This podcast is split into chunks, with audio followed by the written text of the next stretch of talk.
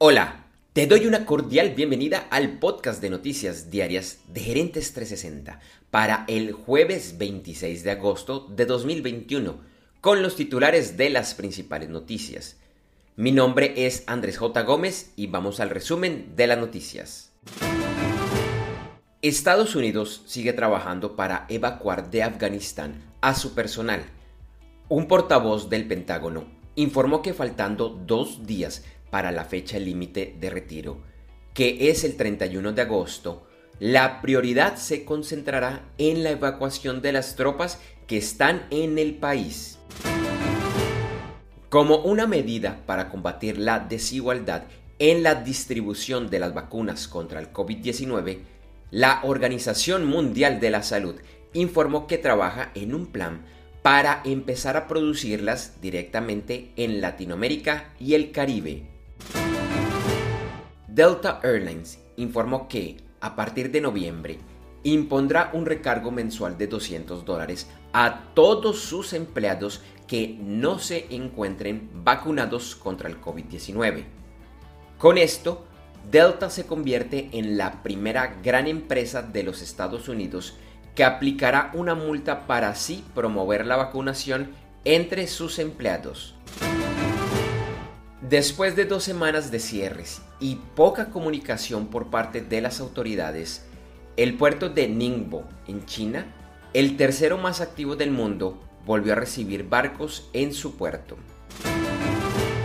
Se conoció que Nubank, el banco digital brasileño, con operaciones en varios países de América Latina, estaría buscando para su oferta pública inicial, su IPO, una valoración superior a la que hoy tiene Itaú, el banco más grande de la región por capitalización bursátil, que actualmente es de 55.400 millones de dólares. Después de varios días de controversias, y tal como informamos el lunes en nuestra edición semanal del videoblog Gerentes 360, la red social de pago OnlyFans informó que revertirá la política de prohibir compartir contenido sexual explícito. Inicialmente esta política entraría en efecto el 1 de octubre y fue criticada por un amplio número de sus miembros creadores de contenido. En noticias del entretenimiento y la tecnología, la plataforma de streaming de videos Netflix anunció su primer evento mundial para fans llamado Tudum, nombre dado por el sonido corporativo de esta marca y que se escucha al inicio de sus programas originales. El evento se realizará con una gran transmisión online el 25 de septiembre y contará con la participación de varias de las estrellas de esta plataforma. Ayer fue una buena jornada para los principales mercados accionarios de América, Asia y Oceanía, ya que cerraron con ganancias. Europa cerró con resultados mixtos. Hoy jueves en Asia y Oceanía, los principales índices cerraron a la baja y el inicio de la jornada en Europa también estaba presentando pérdidas. El petróleo subió y cerró ayer en el índice WTI a 68.36 dólares por barril y en el Brent a 72.25 dólares por barril. La onza de oro bajó y cerró su cotización a 1.790.64 dólares. En criptomonedas, el jueves el Bitcoin descendía y rondaba los 47 mil dólares. Ethereum también bajó y se cotizaba alrededor de los 3.100 dólares.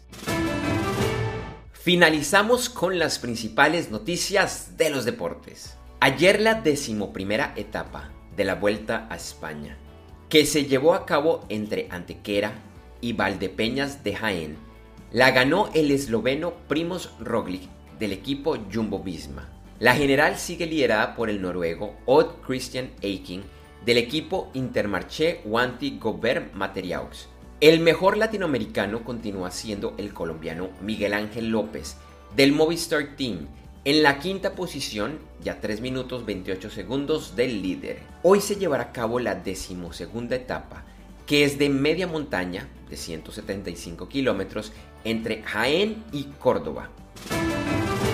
En los Juegos Paralímpicos de Tokio, después de dos jornadas, el medallero lo lidera China, seguida de Gran Bretaña y el Comité Paralímpico ruso.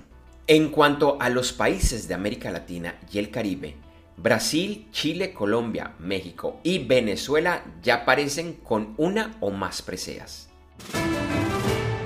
Y la última baja para el US Open de tenis, que está en la fase clasificatoria y que inicia formalmente el próximo lunes, es la de la estadounidense Serena Williams, seis veces ganadora del torneo, quien dijo que no participará para poderse recuperar completamente de una lesión que tiene en una pierna. Antes de Williams, Rafael Nadal, Roger Federer y Dominic Thiem, el último campeón del torneo, informaron que no participarán de la edición de este año. Gracias por escuchar este episodio de Noticias Diarias de Gerentes 360 y te invitamos a que te suscribas en tu directorio favorito de podcast buscándonos como Gerentes 360. También encontrarás este y todos los episodios de Noticias Diarias de Gerentes 360 en nuestra página web www.gerentes360.com. Te recordamos que Noticias Diarias de Gerentes 360 se publica de lunes a viernes en horas de la madrugada de América y es un corto podcast con los titulares de las principales noticias en el mundo para empresarios, emprendedores, gerentes, CEOs y miembros de la alta y la media gerencia para empezar el día bien informado. Además, todos los lunes, martes y el lunes es festivo o feriado en Colombia, vamos en vivo con nuestro programa principal de Gerentes 360 a las 8 de la mañana hora de Colombia, Ecuador, Panamá y Perú. Este programa es un videoblog de unos 35 a 45 minutos de duración donde además de las noticias contamos con entrevistas, invitados, análisis y mucho más. Lo puedes seguir en vivo ingresando a www.gerentes360.com y un par de horas después de finalizar la transmisión en vivo encontrarás la versión de solo audio en los principales directorios de podcast. Feliz día, éxitos en tus negocios y nos vemos o nos escuchamos pronto.